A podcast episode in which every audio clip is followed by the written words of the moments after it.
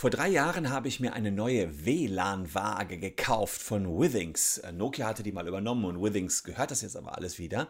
Und diese WLAN-Waage hat mehrere gute Funktionen. Unter anderem kann man damit über Jahre lang sein Gewicht in der Cloud aufzeichnen. Klar, es gibt Feinde der Cloud. Ich selbst liebe die Cloud und fand es deswegen ganz cool, so über Jahre zu sehen, wie das Gewicht entwickelt. Ihr ahnt schon, in welche Richtung das gegangen ist. Na gut, das waren dann halt die traurigen Wahrheiten. Aber das Gute an dieser Waage war, es kon sie konnte neben anderen Gesundheitsfeatures auch die Pulswellenfrequenz messen. Ja, das ist so eine Zahl, damit sieht man, wie gut das Blut durch die Adern geleitet ist. Ich dachte mir, wenn man sich sowieso schon auf die Waage stellt, dann kann man auch das mal mitmessen. Wenn sie es hat, gebe ich eben die 60 Euro mehr aus für diese Waage zur Standardwaage. Soweit, so gut, das lief auch alles prima. Zwei, drei, vier, fünf, sechs Wochen nach dem Kauf sagte dann aber der Hersteller, hm, wir nehmen euch jetzt alle diese Pulswellenfrequenz per ähm, Zwangsupdate wieder weg. Denn in Amerika ist das Ganze nicht zugelassen worden. Wir haben in Amerika festgestellt, das wäre ein Gesundheitsprodukt und dazu müsste man ganz hohe Auflagen erfüllen, also Pulswelle wieder weg. Man hat mir dann zwar einen Gutschein angeboten in Höhe von 30 Euro oder ich kann die Waage zurückschicken, aber ich konnte eben nichts machen, damit mir nicht dieses Feature, was ich gekauft hatte, was auch funktionierte, wieder weggenommen wird. Und da habe ich das erste Mal dran gezweifelt, was ist eigentlich mit all unseren digitalen Produkten? Was ist mit dem Navi im Auto? Was ist mit dem Smartphone, wenn Apple da keine Updates macht? Was ist mit der, mit der Smartwatch, wenn Apple da keine Updates mehr macht? Oder noch besser, ja, irgendwann läuft die Watch einfach nicht mehr und äh, sie würden mir jetzt die Software hier runternehmen. Dann habe ich zwar noch das Produkt gekauft, die, die Ware, ja, die, die Watch, aber drin wäre keine Software mehr. Was kauft man hier eigentlich? Kauft man eine, eine Uhr, eine, eine, eine schöne silberne Uhr oder kauft man eine Uhr mit digitalen Inhalten? Das Thema hatte unser Gesetz bislang noch nie vorgesehen. Ich habe mal einen wissenschaftlichen Aufsatz dazu veröffentlicht, habe gefragt, wie, wie, kann das sein, haben die Update-Pflichten, aber es gab eben nichts im Gesetz. Und 2018 gab es dann Richtlinien der Europäischen Union über zwei verschiedene Dinge. Erstens über Waren mit digitalen Inhalten und zweitens über digitale Inhalte losgelöst von Waren, so kann man so vereinfacht sagen. Und diese Richtlinien die sind jetzt am 1. Juli 2021 ins deutsche Gesetz übertragen worden. Und es ist die umfassendste Reform unseres bürgerlichen Gesetzbuches seit der Schuldrechtsmodernisierung im Jahre 2002. Also seit 20 Jahren hatten wir nicht mehr so eine Umwälzung in unserem bürgerlichen Gesetzbuch, wie wir sie jetzt haben werden. Gültig ab 2022, aber jetzt ins Gesetz gekommen. Was da sich geändert hat und was das für euch ganz konkret als Verbraucher bedeutet, und ich sage, es wird euch Vorteile verschaffen als Verbraucher, zeige ich euch in diesem Video.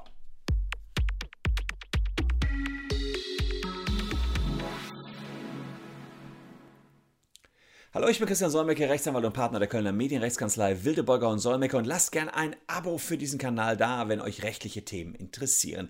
Es macht keinen Unterschied, ob ihr ein Smartphone kauft, eine Smartwatch, Smartrings, Smart TV, Smart Roboter Staubsauger. Diese Geräte haben alle möglichen Funktionen und die klappen auch soweit so gut, aber wenn sie nicht regelmäßig geupdatet werden, funken sie eventuell nicht mehr mit dem Internet. Und ich habe das ganz hart mal gespürt, schon, oh, ich würde sagen, 2015, da habe ich mir in China einen digitalen Bilderrahmen bestellt und an den konnte man Bilder per E-Mail mailen. Klar, heute alles mit, da gab, das muss wahrscheinlich noch früher gewesen sein, weil es gab noch kein Tablet, ja.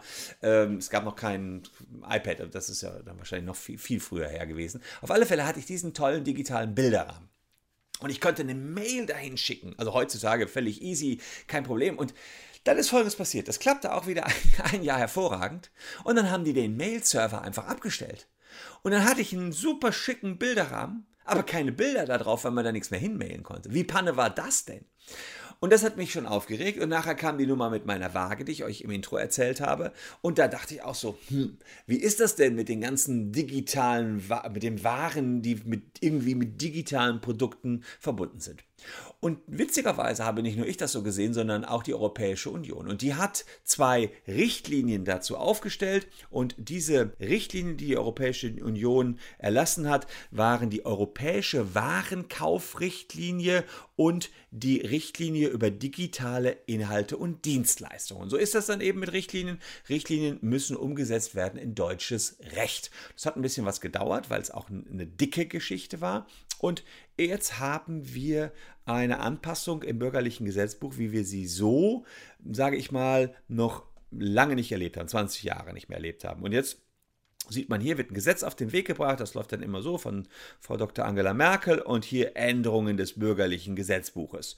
Und da werden jetzt die ganzen digitalen Produkte eingearbeitet. Unser bürgerliches Gesetzbuch, by the way, stammt vom 1.1.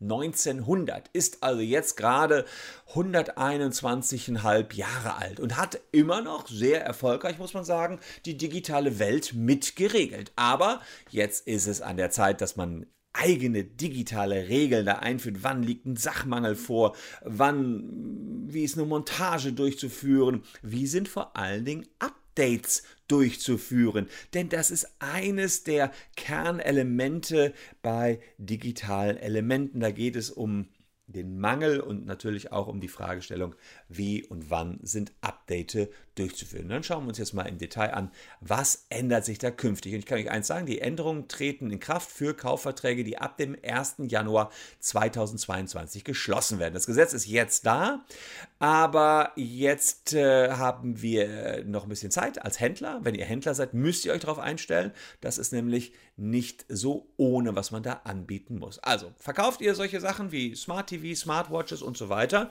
dann müsst ihr dafür sorgen, dass Waren mit digitalen Elementen, Smartwatches zum Beispiel, die hat ein digitales Element, digitaler geht es ja kaum, künftig auch äh, geupdatet werden. Das ist für euch als Hersteller gar nicht so, als Verkäufer gar nicht so easy, weil ihr normalerweise ja gar nicht die Updates zur Verfügung stellen könnt. Ihr könnt kein iOS-Update programmieren. Sprich, der Verkäufer muss jetzt einen Deal mit dem Hersteller machen, der regelmäßige Updates und Aktualisierungen sicherstellt bei Waren mit digitalen Elementen. Jetzt fragt ihr euch vielleicht, ja gut, wie lange soll das denn gehen mit den Updates? Und das ist einer der Kritikpunkte am Gesetz, das steht da nicht drin. Da steht, äh, alles, was der Verkäufer erwarten kann. Man geht davon aus, vielleicht Updates, solange so ein Produkt hier existiert. Ja, so eine Watch oder, oder ein iPhone ist auch ein Waren mit digitalen Elementen. Solange müssen dann da auch Updates zur Verfügung gestellt werden.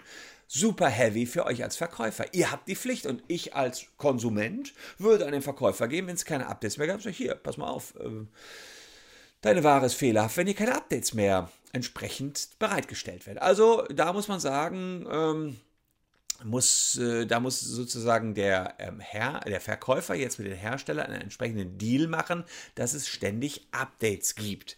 Updates, die die Funktionsfähigkeit der Geräte erhalten. Darauf kommt es an.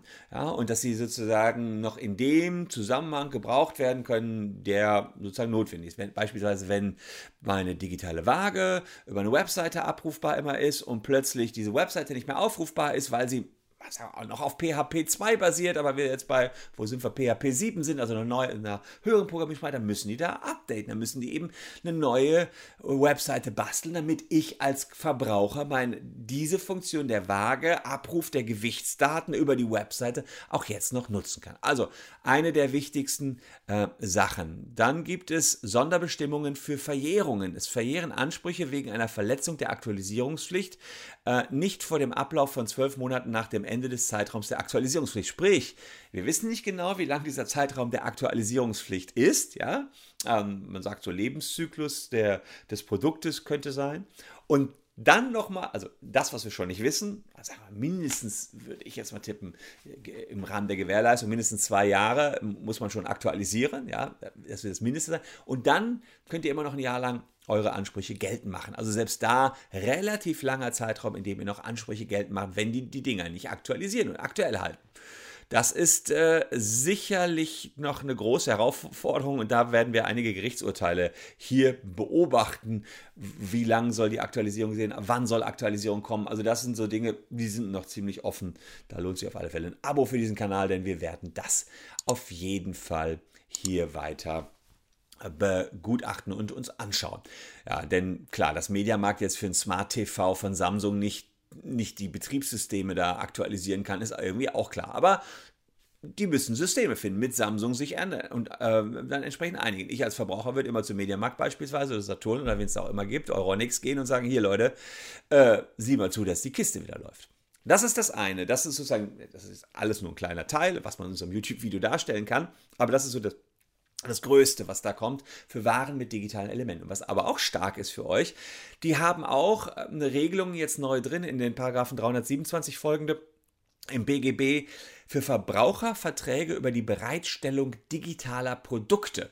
Das sind rein digitale Produkte, also keine digitalen Produkte, die mit einer Hardware eng verknüpft sind, sondern rein digitale Produkte. Das sind Computerprogramme, Audiodateien, Videospiele. Ähm, und es gibt noch digitale Dienstleistungen, da ähm, zum Beispiel YouTube-Streaming wäre so eine digitale Dienstleistung, Cloud Computing, Netflix. Auch das ist jetzt geregelt im BGB. Das sind eigene Vertragstypen, die da geschaffen worden sind sind.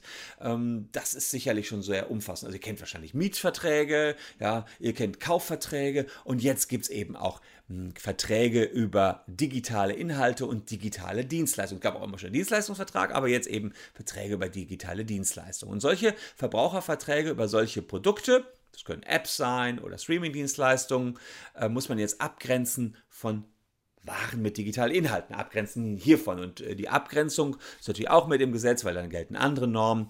Äh, wenn die Ware in einer Weise mit dem Produkt äh, verknüpft ist, dass die Ware ihrer Funktion ohne die digitalen Produkte nicht mehr erfüllt werden kann. Also so könnt ihr es vorstellen, eine Smartwatch ohne ähm, iOS äh, drauf oder WatchOS wäre das jetzt hier, ist nicht mehr nutzbar. Und dann weiß man, das ist jetzt eine Ware mit einem digitalen Produkt, aber FIFA als Computerspiel könnt ihr auf allen möglichen ähm, Geräten ansonsten noch spielen, das ist eben nicht verknüpft, das wäre eben nur ein ganz normaler digitaler Inhalt. Und da gibt es jetzt selbstständige Gewährleistungsansprüche mit eigenständigen Regelungen, aber es gibt auch hier eine Aktualisierungspflicht, aber die bedeutet nicht, dass ihr jetzt immer das neueste FIFA-Game euch runterladen könnt, sondern wenn meinetwegen ihr euch FIFA 2019 gekauft habt und plötzlich kommt Windows 2025, kann es sein, dass FIFA 2019 auch noch laufen muss auf Windows 2025. Auch da wieder Aktualisierungspflicht nicht sehr genau geklärt,